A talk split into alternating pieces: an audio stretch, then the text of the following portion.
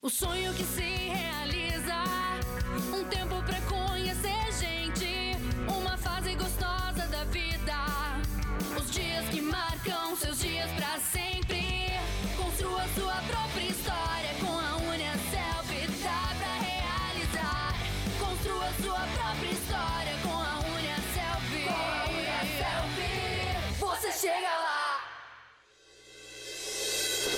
Olá, está no ar o Pode Perguntar, o podcast da Uniaselv. Eu sou a Priscila Araújo e vou te acompanhar do bate-papo de hoje. Se você ainda não conferiu o episódio anterior, depois que a conversa de agora acabar, vale a pena escutar ele também. Eu conversei com o coordenador do curso de gastronomia. Ele deu vários detalhes sobre como é a graduação. Falou desde conteúdo, grade curricular, mercado de trabalho e especializações que a área oferece. Mas agora a gente vai falar sobre outro campo profissional.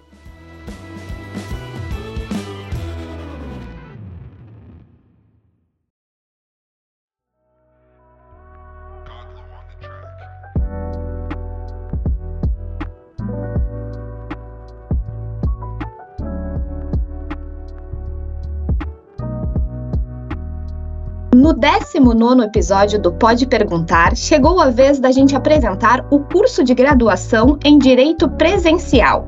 O bacharelado está disponível nas unidades da Uniaselv nas cidades de Belo Horizonte, Blumenau, Brusque, Cuiabá, Florianópolis, Guaramirim, Indaial, Lages, Palhoça, Rio do Sul, Rondonópolis, São Gonçalo e Itajaí e é justamente o coordenador do curso da unidade Itajaí, Matheus Adriano Paulo, que nos conta um pouco mais sobre como funciona essa formação. Além de coordenador, ele é mestre e doutor em ciência jurídica, especialista em direito processual civil e direito empresarial. Também é presidente da Comissão Estadual de Direito Bancário da OAB Santa Catarina. Matheus, seja muito bem-vindo e obrigada pela disponibilidade de ter aceitado o nosso convite. Muito obrigado, Priscila. Eu é que agradeço pelo espaço e espero conseguir contribuir com o podcast falando um pouquinho sobre o curso de Direito e trazendo informações que são relevantes sobre o curso. Com certeza irá. Professor, então, para a gente começar aqui o bate-papo, conta qual é a duração do curso presencial de Direito aqui na Unicelf. Quanto tempo os alunos geralmente levam têm a previsão para concluir esse curso? Bom, vamos lá. O curso de Direito regular, Priscila, ele é composto por 10 semestres, 10 módulos, né? Então, a conclusão, via de regra, ela ocorre em 5 anos. Mas há a possibilidade do acadêmico adiantar algumas disciplinas, se ele tivesse esse interesse, e tentar terminar um pouquinho antes, ou também ele pode postergar um pouquinho. Ele só não pode ultrapassar oito anos no curso de Direito. Então, ele tem essa maleabilidade. Se ele fizer regularmente, ele conclui em cinco anos mas ele pode tentar adiantar um pouquinho, um semestre, até dois, ou postergar, mas ele não pode deixar passar de oito anos. E diferente da modalidade de ensino à distância, que é possível começar os estudos a qualquer momento, né? O curso presencial de direito ele tem turmas formadas no início de cada um dos semestres. É isso, professor? É, existe vestibular? Como é que funciona o ingresso no curso de direito presencial? Isso, isso mesmo. O, os cursos presenciais como um todo, eles têm essa particularidade. Inicia-se sempre no, no, início do semestre letivo, geralmente ali em fevereiro e agosto, então são, são dois momentos no ano que tem esse ingresso, no início do ano e na metade do ano. E é só que as matrículas, elas, elas acabam se estendendo um pouquinho. É, então, no início do ano, as matrículas podem ir, geralmente, elas vão até março, e ali na metade do ano, as matrículas para o segundo semestre geralmente vão até setembro. E isso possibilita que algumas pessoas que acabam decidindo de última hora, ou eventualmente né, conhecer o curso depois, elas tenham a oportunidade de ingressar ainda no semestre vigente. Inclusive, Nesse semestre, nós postergamos as matrículas até o dia 31 do 3, possibilitando aí que muita gente é, pudesse fazer o curso ainda nesse semestre. Mas não há impedimento também que o aluno no semestre seguinte faça a matrícula ali, que geralmente inicia a partir de julho. Então, basicamente, é, é, é nesse período, Priscila, entre fevereiro, né, o período de fevereiro e agosto. E o senhor sabe dizer se é preciso fazer um vestibular para ingressar na graduação ou não? Como funciona daí para o candidato que está interessado? São várias formas de ingresso, Priscila. Tem, tem a possibilidade de entrar via vestibular, o aluno pode vir de transferência de outra universidade, ele pode é, fazer como segunda graduação. Então, tem, tem várias possibilidades desse, desse acadêmico, desse potencial acadêmico ingressar na, na, na Unicelv. Então, a, as portas estão sempre abertas, a gente deixa todas as informações ali com o pessoal da Secretaria Acadêmica, de todas as unidades. Eu falo de Itajaí, mas eu, eu, eu acho que representa aqui todas as unidades Brasil afora, que tem a mesma ideia, assim, de trazer essa informação para o aluno. Então, ele querendo fazer o curso de Direito, ele pode procurar uma das unidades, é, entrar em contato, porque basicamente Enem, vestibular, segunda graduação, tem várias formas de ingresso para ele, então acho que essa parte é, é bem tranquila. É, no portal mesmo, né, se o candidato entrar, escolher ali estado, cidade, a unidade mais próxima, vai ter todas as informações e as opções de ingresso, é possível consultar lá também. Professor, e sobre o que é realizado durante o curso? As atividades, todas elas são presenciais, exercícios, avaliações, esse tipo de, de conteúdo que é passado? Vamos lá. É, em que pese o curso seja presencial, Priscila, a nossa matriz curricular ela possui pelo menos uma ou duas disciplinas por semestre que são online, que são EAD. Então, ao longo do curso, uma boa parte das disciplinas que o acadêmico vai cursar, elas são online. Como que funciona? Esse acadêmico ele vai ter encontros presenciais de três a quatro vezes por semana, e uma vez na semana ele cursa essa disciplina que é EAD. Essa disciplina ela não vai ter encontros presenciais, o aluno acessa pelo Leo App, ele faz ali, ele acessa a trilha de aprendizagem da, do Leo App e ali ele faz um autoestudo. E num período ali do semestre, ele vem até o polo presencial para realizar uma prova. Então, basicamente, o curso é presencial, só que tem essas disciplinas que são online, que possibilita que o aluno faça em qualquer dia da semana. Então, por vezes, ele vai querer tirar o sábado dele, um domingo, ou até um dia da semana que está livre ali na, no cronograma dele, para fazer essa disciplina. Ele vai estudar e ele vem até o polo para fazer a disciplina. Então, boa parte, a maioria do, do, das disciplinas são presenciais, mas existe também essa maleabilidade, existem essas disciplinas que são online. Ah, perfeito. E sobre essas atividades, as aulas que acontecem na unidade física, né, presencialmente, a gente viu que o curso de direito ele está distribuído em diferentes cidades do Brasil, diferentes regiões. Como que funciona então, professor, o calendário assim dessas aulas presenciais na unidade física? Como é que o aluno pode ter essa informação dependendo da de onde ele estiver, para saber como ocorre as aulas presenciais? Então, Vamos lá, depende do semestre, depende de qual polo que ele está matriculado. Nesse, nesse primeiro semestre, aqui na nossa unidade de Itajaí, nós tivemos três disciplinas presenciais e duas disciplinas online. E então os encontros estão ocorrendo aqui na nossa unidade de Itajaí, nas segundas, terças e quintas matutino e terças, quartas e quintas noturno. Mas isso, Priscila, depende do semestre do acadêmico, da matriz dele, em qual polo que ele está matriculado. Então, a partir do momento que ele vai se matricular, ele já pode perguntar na secretaria acadêmica se já, já existe o planejamento, se já tem distribuído quais dias da semana serão as aulas, ou a partir do momento que ele se matricula, automaticamente a coordenação, o pessoal da secretaria vai entrar em contato informando quais dias que ele vai ter aula. Isso também vai estar disponível, Priscila, no aplicativo dele, que é o Leo App. Lá vai ter as informações com relação às aulas. Então, varia bastante, Priscila. O aluno ele pode até, inclusive, escolher quais dias da semana que ele pode, que ele vai querer cursar presencialmente. Então, tem disciplinas sendo oferecidas de segunda a sexta. Então, se o aluno entrou no curso de Direito e pode, ah, Matheus, eu só tenho disponibilidade de fazer disciplinas nas segundas, quartas e sextas, tem como? Tem, Priscila, a gente consegue adequar a grade dele para que ele faça disciplinas de outros períodos, primeiro, segundo, terceiro período, nos dias que ele, que ele escolheu. É claro que se ele quiser fazer o primeiro período regular, ele vai ter que respeitar aqueles dias que já foram selecionados ali, que pode ser segunda, terça e quarta, quarta, quinta e sexta, vai depender muito do semestre e do polo que ele está se matriculando. Mas existe essa maleabilidade, Priscila.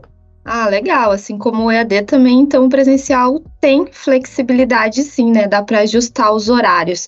E agora entrando mais na parte de assuntos de tema, quais são as principais disciplinas que a graduação de direito presencial aborda ali com os alunos, professor? O, o direito, Priscila, é muito amplo, né? Então, a nossa matriz curricular, a nossa grade, ela prepara o acadêmico para a vida prática. Ela, ela ensina a teoria, mas prepara, preparando para a vida prática. Então, o acadêmico ele tem a oportunidade de estudar disciplinas que a gente considera transversais, desde ciências políticas e economia, até o direito propriamente dito. Então, direito civil, direito penal, direito administrativo, eleitoral, a matriz do, do curso de Direito ela é construída para dar essa visão transversal para o acadêmico. Ou seja, ele não vai aprender só o direito penal, ele aprende como que funciona o sistema penal brasileiro, por que, que é assim hoje. Ele não vai aprender, por exemplo, Priscila, o, só direito civil, puro e simples, o que está na lei. Ele aprende a luta pelos direitos civis conquistados ao longo, ao, ao longo dos anos, e isso, de certo modo, prepara o acadêmico para uma prática é, mais humanizada, que vai muito além da teoria. Então, esse acadêmico, ele, ele se forma, que, porque assim, ele vai lidar com, com pessoas, né? Mesmo que ele escolha ser advogado, mesmo que, eh, que ser juiz, promotor, fazer concurso público, independente da escolha dele no futuro dele, ele vai lidar com pessoas. Então, a gente se importa muito com isso, em preparar o acadêmico, tanto a parte teórica, mas também a prática, e se possível, uma prática mais humanizada. É bem importante essa preocupação de fato. E sobre as avaliações, professor? São realizados trabalhos, exercícios, provas? Qual é a logística mais ou menos das atividades avaliativas durante a graduação? Vamos lá. O, o curso presencial aqui na Unicelv, as avaliações elas são compostas por três provas: AV1, AV2 e AV3 e somente as duas maiores notas dessas três é que compõem a média.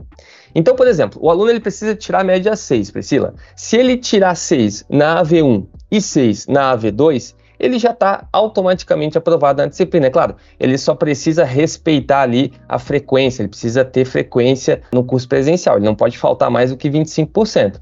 Mas tendo a frequência e tirando média 6 na AV1 e AV2, ele está automaticamente aprovado. Então a AV3 ela serve como se fosse uma prova substitutiva, caso esse aluno tenha perdido alguma das duas provas anteriores, a AV1 ou a AV2, ou até, Priscila, caso ele queira aumentar a nota. Então, por vezes, o aluno faz a AV1, tirou 6. Faz a AV2, tirou 6 de novo. Poxa, já estou aprovado, mas eu quero fazer a AV3 para tentar um 10 aí e melhorar minha nota. É possível? Sim, porque daí o aluno vai pegar o 6 e o 10 que vai dar aí 16, divide por 2, a média dele agora é 8. Então ele aumenta a média dele na, na instituição. Então a AV3 ela tem essa finalidade de substituir, caso ele tenha perdido, e também para melhorar a nota. Mas somente duas dessas notas é que compõem a média do aluno. Hum, entendi. Então, isso acho que já responde a próxima pergunta que a gente tinha separado aqui, que o pessoal geralmente procura saber também, que é justamente se tem como recuperar alguma nota para melhorar. Seria a, essa avaliação 3, correto? Isso, isso mesmo. Oficialmente, sim. Então, se a gente falar de maneira como, como é, a AV3 ela, ela seria a, a prova para recuperar alguma nota, caso o aluno, no exemplo anterior, tirou 6 na AV1 e tirou 4 na AV2. Então, ele tem a oportunidade de fazer a AV3 para recuperar a nota. Mas a gente sempre instrui, Priscila, os professores para fazer atividades em salas, é, para que o aluno também consiga ir vendo na prática aquilo que ele que ele está desenvolvendo ali. Então, oficialmente, sim, a AV3 é a forma de ele recuperar nota. Mas é claro que, dependendo do polo, dependendo da unidade, existe, existe aí uma, uma maior flexibilidade com relação a, a, a essas questões das avaliações, com o intuito de ajudar o aluno e também sentir se ele está preparado ou não, porque por vezes ele vai ter dificuldade numa prova, mas ele entendeu o conteúdo. Então tem essa, essa tranquilidade aí por parte dos professores. Mas sim, oficialmente é, é, seria a AV3 a forma de recuperar a nota dele. Uhum, perfeito. E o senhor tem alguma dica de estudo, assim, algum tipo de planejamento que acha importante e vale compartilhar para os alunos aí que estão pensando em estudar, especialmente o curso de direito? Vamos lá. O, o aluno, ele teoricamente, ele estuda cerca de cinco disciplinas por semestre. É, cada, cada disciplina com as suas particularidades, com seus próprios temas, com as suas próprias dificuldades. Então, para uma melhor memorização do conteúdo, o aluno ele meio que obrigatoriamente tem que fazer um estudo extra classe, ou seja, fora da sala de aula. A sala de aula ela é um ambiente para é, importante, né, para tirar dúvidas, conversar com o professor, entender o conteúdo. Então, os encontros presenciais são fundamentais. Mas são tantos assuntos, Priscila, que se o aluno não fizer um estudo complementar, ele tende a esquecer aquilo que ele viu em sala de aula. Então, a minha sugestão é sempre o aluno anotar tudo que ele está aprendendo, tudo que, ele, que os professores estão passando, anotar num caderno, num computador ali na hora, que também é permitido utilizar. E na sequência, quando chegar em casa, ele faz uma revisão daquilo que foi estudado. E eu sei que todo mundo tem uma rotina corrida, trabalhar no outro dia, é, família, filhos. E, então, o que eu sugiro são 10, 15 minutinhos. O, aluno, o aluno terminou a graduação, foi para casa, tirou ali 10, 15 minutinhos para ler o material. Isso já vai fazer uma diferença gigantesca na memorização do conteúdo. Até porque a gente tem que pensar que o aluno ele vai ver cinco disciplinas completamente diferentes uma da outra ao longo de um semestre. Então ele vai ver ali, é, no primeiro período, um, um, exemplo, ele vai ver direito civil, ele vai ver teoria do direito e ele vai ver um pouquinho de direito penal também. Poxa, aqui já são três disciplinas totalmente diferentes uma da outra. Então, se ele deixar só para estudar em sala de aula, possivelmente ele vai ter uma é, dificuldade na memorização desse, desse conteúdo. Então é muito importante esse estudo complementar no dia a dia desse aluno, Priscila. E senhor acredita que esse fato de já fazer esse estudo logo depois da aula, de estar um pouquinho com a mente mais fresca, ajuda? É mais eficaz? Ou é uma sugestão mais prática mesmo? Não, sem dúvida, sem dúvida ajuda sim, viu, Priscila? Ajuda bastante. É, o, o, aluno que acabou de estudar aquele conteúdo, ele ouviu muito o professor falar e anotou. Então ele não prestou muita atenção nas anotações, até porque ele está prestando atenção, o foco dele na sala de aula é ouvir o professor.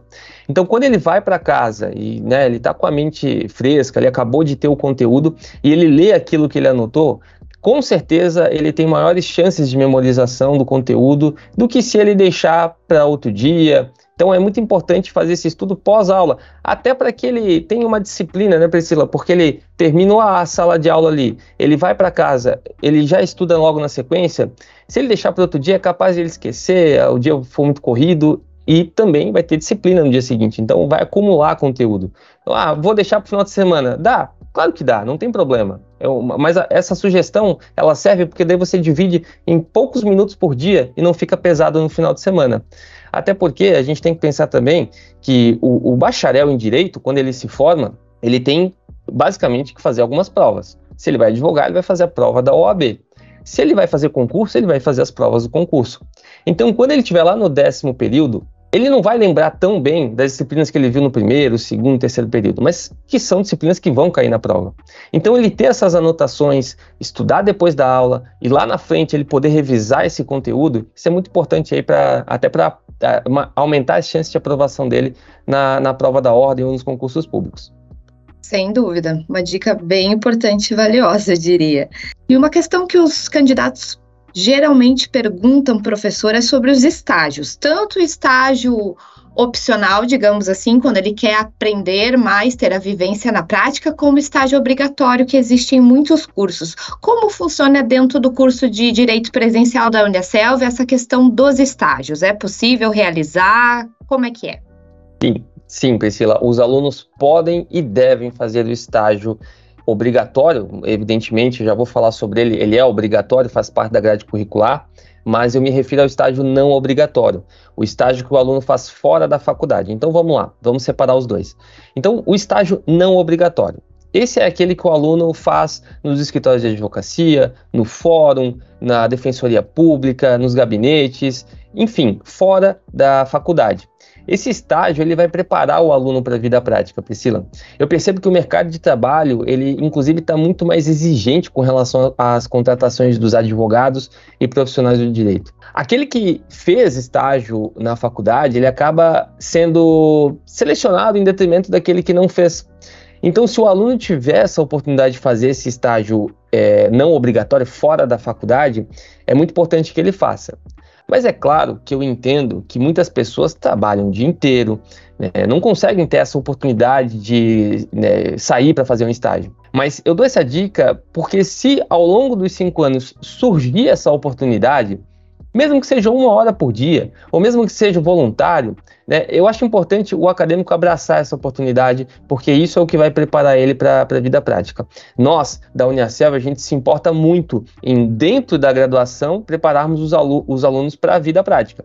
Só que com algumas limitações, né? No dia a dia ali, na vivência de um estágio de advocacia, esse aluno com certeza vai aprender muito mais. Esse é o estágio não obrigatório. No curso, na grade, na matriz curricular do aluno, ele tem também um estágio que é obrigatório, que é feito na, na própria instituição a partir do sétimo período até o décimo período.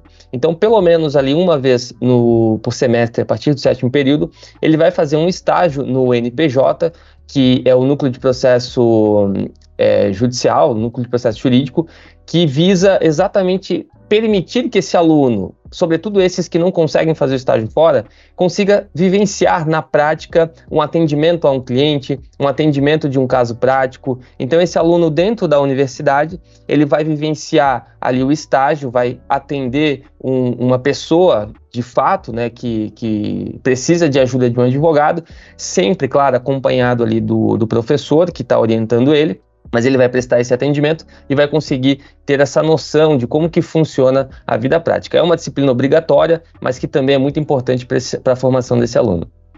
Ainda sobre os estágios, professor, se souber nos esclarecer, o obrigatório, o senhor disse que é ali por volta do sétimo semestre, e o não obrigatório, tem algum período específico durante o curso, ou se o, o aluno encontrar uma vaga e também uh, o local quiser ficar com ele, desde o primeiro semestre do curso já é possível fazer o não obrigatório, o estágio? É possível sim, desde o primeiro período. É claro que é, é, mais difícil, porque existe, existe essa necessidade, os escritórios, sobretudo os escritórios de advocacia, de per, primeiro permitir que o aluno tenha acesso dentro da faculdade a disciplinas que são que vai ser utilizado na vida prática. Então, processo civil, processo penal, para depois contratar esse, esse estagiário. Mas isso é só também uma, uma, algo que eu vejo na prática. Mas se o aluno, desde o primeiro período, quiser buscar um estágio, se ele tiver essa oportunidade, se ele conseguir, ele vai conseguir uh, ser contratado, né? não vai ter nenhum impedimento por parte da instituição. Então, desde o primeiro período até o décimo período. Mas a gente vê que é mais comum ali pelo terceiro ele ter maior, maiores chances de conseguir uh, efe ser efetivado no escritório de advocacia ou no órgão público. Ah, com certeza, até porque acredito que uma bagagem a mais ali, esse contato com o conteúdo das disciplinas também deve facilitar para o aluno poder começar a se inserir no mercado, né? E ainda falando sobre o que é possível fazer dentro do curso, que é obrigatório ou não, a gente também tem aqui uma pergunta que o nosso atendimento às vezes recebe, que é sobre o trabalho de conclusão. O curso de direito presencial aqui na Unicef ele tem o trabalho de conclusão na grade curricular, professor, ou não?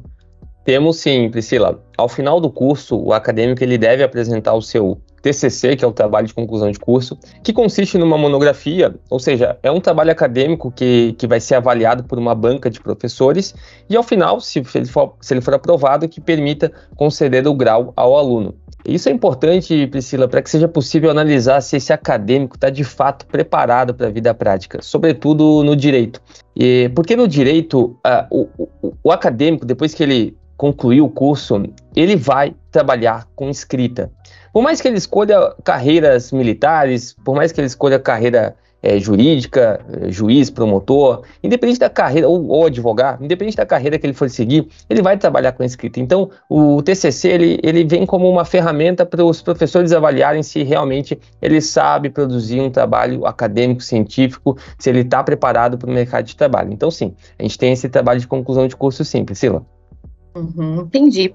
Então, quem se forma no direito, por exemplo, ele consegue atuar em outras funções além de como advogado? Existe essa possibilidade? Existem centenas de possibilidades para quem faz o curso de direito. O curso de direito é, ele é cobiçado, inclusive, pelas possibilidades de concurso público em diversos segmentos. O acadêmico ele pode optar em seguir carreiras policiais, então ele pode ser oficial da polícia militar, por exemplo. Ele pode optar em seguir carreiras fiscais, então ele pode ser auditor da Receita Federal, por exemplo. carreiras jurídicas, e aí são as mais comuns, as mais conhecidas, né? Ele pode ser juiz, ele pode ser promotor, defensor público, e são cargos com salários super atrativos. Né? A gente está falando aí de salários que os concursos oferecem é, mais de 30 mil reais por mês, e por isso acaba sendo o sonho de muitos acadêmicos. Ao longo da própria faculdade, Priscila, existem alguns concursos que são de nível técnico e que também fazem parte do, da, do judiciário. E também é uma forma de, de melhorar a vida do acadêmico, né? Então, a partir do momento que ele entra para o curso de Direito, as portas se abrem de um jeito que possibilita muitas mudanças aí de vida. E é claro, ele pode também advogar, que também é uma profissão que, que possibilita muitas realizações, e é uma profissão muito legal. Eu, particularmente, sou advogado, há, há nove, oito anos, então eu, eu, gosto muito da advocacia, é, mas também entendo quem é fã aí de concurso público, porque são, são carreiras que te permitem uma mudança de vida. Então tem muitas coisas que o, que o bacharel em direito pode fazer. Então é um curso bem, bem promissor, Priscila. Ah, legal, bem interessante saber que há bastante opção para o pessoal que gosta da área. E até me veio um ponto nesse agora pensando nisso. Então, para esclarecer direitinho para quem nos escuta. No caso, para eu ser um advogado, eu vou lá e faço a, a prova da ordem, da OAB, que é bastante conhecida, né? Que o pessoal fala, depois de terminar o curso tem que fazer a prova da ordem. Mas se eu quero fazer, por exemplo, um concurso público e não necessariamente ser atuar advogando. Eu preciso fazer a prova da ordem também? Não. Explica para o pessoal como funciona, que acredito que deve ter um pessoal que pode ter dúvida a respeito disso também. Vamos lá. É, a, a prova da ordem ela é exclusiva para quem quer atuar como advogado. Então, a partir do momento que o acadêmico chega no final do, do curso da graduação dele, a partir do último ano da graduação, o edital da prova da ordem já permite que esse acadêmico faça essa prova. Então, ele não precisa esperar concluir os 10 semestres para fazer a prova da ordem. Lá no edital diz que no último ano ele já pode fazer a prova e, se for aprovado, claro, vai ter que esperar a conclusão né, do, do curso, mas ele já tem lá a garantia de que foi aprovado, ele conclui o curso e já pode solicitar o registro dele na ordem, ele já pode advogar na sequência. Então, para advogar, é a prova da ordem. Se ele não quer advogar, se o acadêmico quer carreiras é, jurídicas, carreiras da fiscais, concurso público no geral, ele não precisa fazer a prova da ordem, ele pode somente fazer o concurso público. Só que a maioria dos concursos de alto nível, que são esses que eu comentei com, com salários super atrativos, eles exigem que o acadêmico tenha, que o profissional, aliás, né, o bacharel dessa vez em direito, tenha pelo menos três anos de prática jurídica. Então é muito comum o, o acadêmico ele fazer a prova da OAB, ele vai se formar, ele começa a advogar e advoga por três anos, exatamente para ter esses três anos de prática jurídica comprovada e poder prestar o concurso público.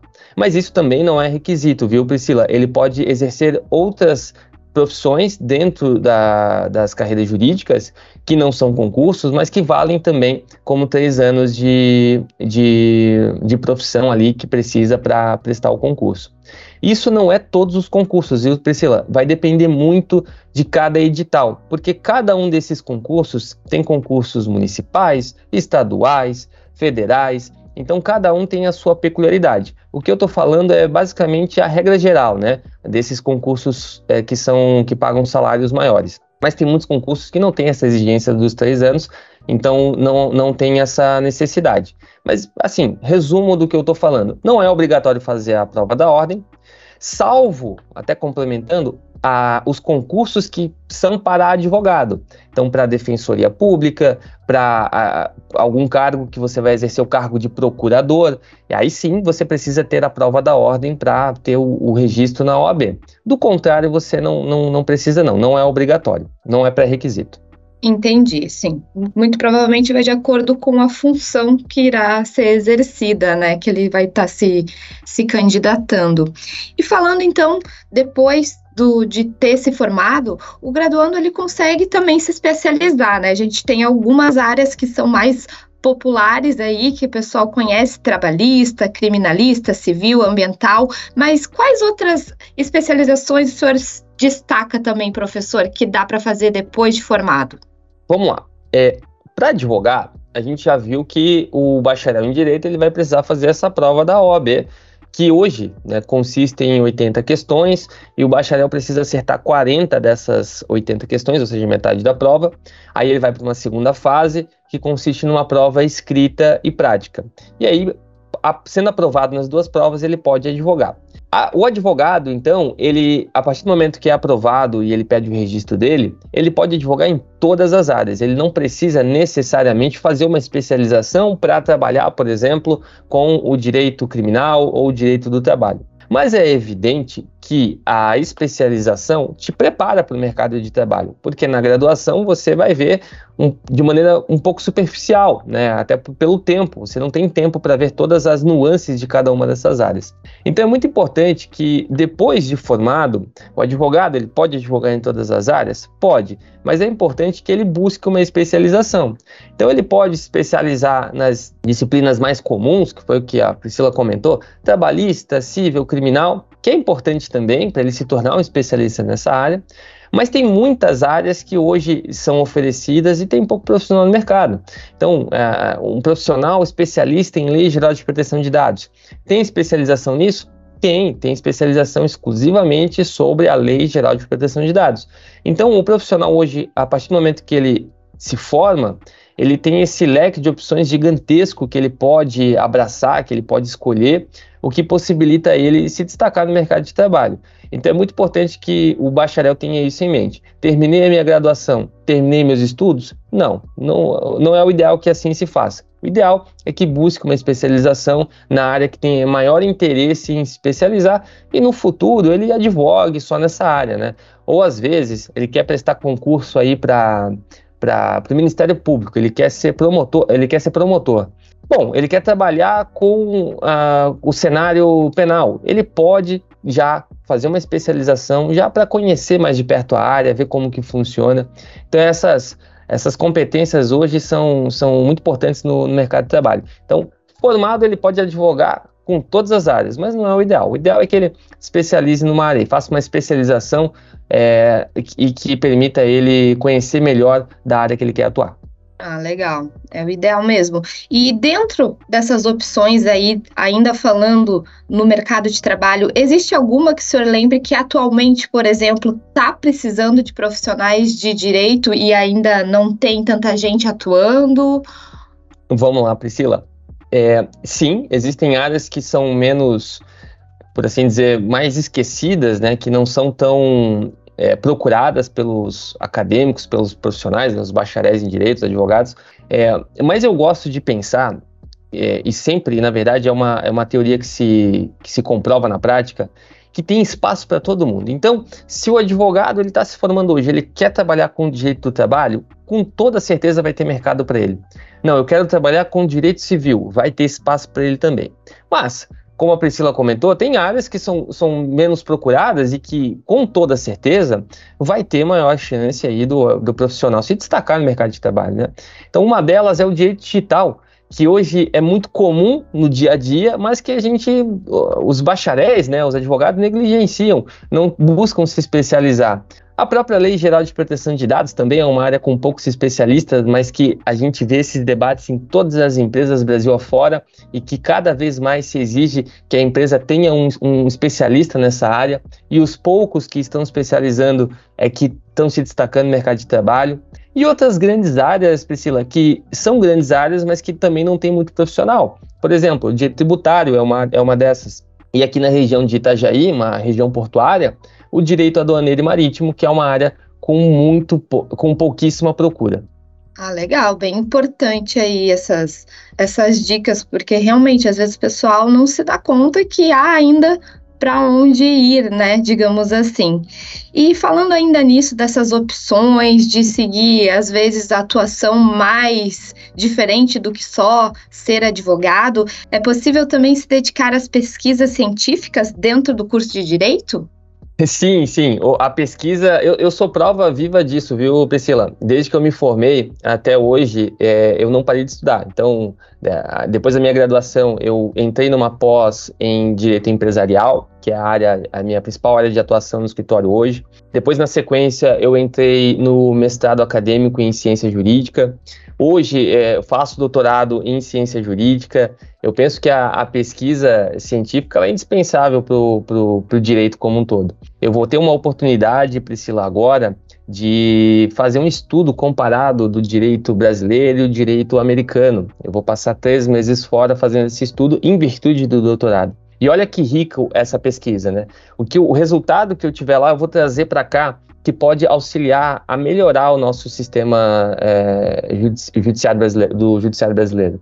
Então a gente tem aí grandes oportunidades dentro da pesquisa do profissional sim seguir carreiras científicas, né? ou seja, continuar na pesquisa, continuar na, dentro da área do direito e com isso contribuir para a melhoria do nosso, do nosso judiciário brasileiro, que é um dos meus intuitos. Né? A minha pesquisa vai ser sobre a Lei Geral de Proteção de Dados e Inteligência Artificial. Então, o que eu consegui extrair de lá, eu trago para cá, posso trazer através de livro, posso trazer através de artigo e que com isso auxiliar aí na, nas alterações, nas possíveis mudanças que o judiciário pode fazer em benefício de todos nós, né? Sim, sem dúvida. Todos nós vamos ser beneficiados. Que legal, parabéns. Quem sabe a gente consegue conversar também sobre o que o senhor levantou, né, durante esse tempo aqui em um dos episódios. E falando ainda do que é possível fazer ou não na profissão, tem como empreender também dentro do direito, professor? Se sim, como seria esse empreendimento? Bom, vamos lá. Respondendo objetivamente, é possível sim. O direito é, tem vários campos de atuação, então é, é perfeitamente possível você empreender dentro do direito. Eu gosto de dizer sempre que abrir o próprio escritório de advocacia já é uma forma de empreender e uma das mais difíceis, porque você não tem a liberdade de publicidade, propaganda que uma empresa comum tem. Não sei se todos que nos ouvem sabem, mas a OAB tem algumas restrições quanto à propaganda. E é por isso que você não vê uma placa aí no meio da rua é, com a divulgação de um escritório de advocacia. Isso é proibido. E se você vê, logo já vai ser retirada porque isso é proibido. Então, a, a advocacia é uma atividade, o escritório de advocacia é uma atividade de empreendedorismo porque você tem que ter todas as competências de gestão é, que uma empresa comum tem, só que é ainda mais difícil porque você não consegue fazer a propaganda como uma empresa comum consegue. Mas é claro que, além da advocacia propriamente dita, hoje existem diversas necessidades que o direito é, tem e que precisam ser supridas, dores que o direito tem e que hoje ainda são dores e que é, abrem espaço para o empreendedorismo. Por exemplo, é, gestão de escritório é uma delas. Desenvolver um programa de gestão de escritórios através de um, junto com um profissional de TI, é uma forma de empreender, de trazer uma solução para os escritórios de advocacia. De cálculos também, porque o advogado, né, Priscila, odeia fazer cálculo, não é? Ele já vai para o direito para fugir dos cálculos. Então, naturalmente, ele, quando surge cálculo no escritório, já quer correr, porque não é legal, não é, uma, não é uma coisa que ele gosta de fazer. Então, tem programas que são desenvolvidos, mas ainda há essa deficiência, que fazem esses cálculos para que a gente possa apresentar nos processos.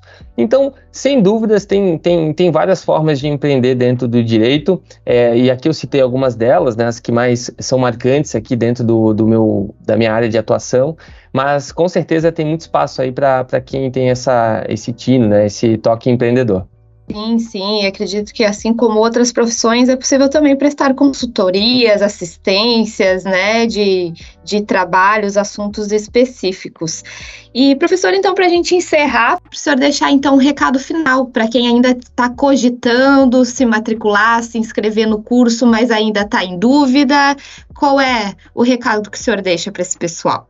Vamos lá, então. O, o curso de Direito da Unicelv, ele te dá a chance de viver na prática o direito desde o primeiro semestre, então desde o primeiro contato ali com os professores.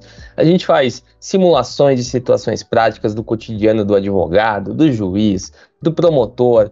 A gente faz visita institucional nos órgãos do Poder Judiciário, na Câmara de Vereadores. Ou seja, se você tem curiosidade em conhecer um pouquinho mais de perto essa realidade, vem para a Unicelv que eu tenho certeza que você vai adorar o curso.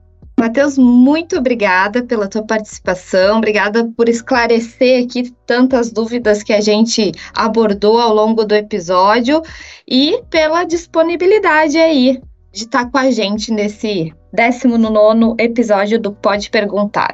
Muito obrigado, Priscila, mais uma vez pelo, pelo convite, pelo espaço. E fico à disposição dos ouvintes, caso queiram me contatar. É só digitar arroba Matheus Adriano Paulo nas redes sociais e me chamar que eu teria o maior prazer em conversar com cada um de vocês que estão nos ouvindo. Um grande abraço.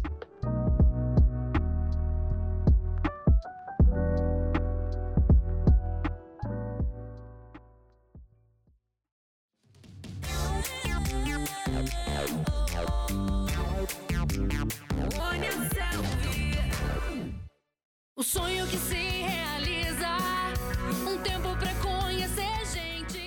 E se você quer saber ainda mais sobre a graduação de Direito Presencial, acesse uniaselv.com.br e veja mais algumas informações. No site também é possível ficar por dentro de todas as notícias da instituição.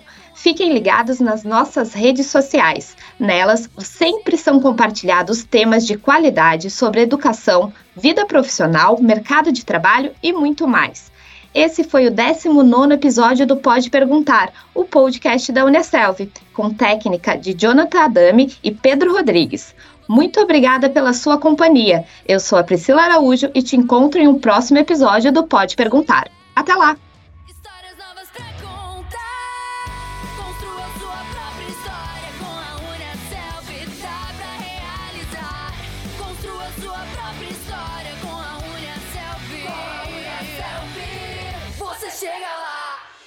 Cunha Selvi.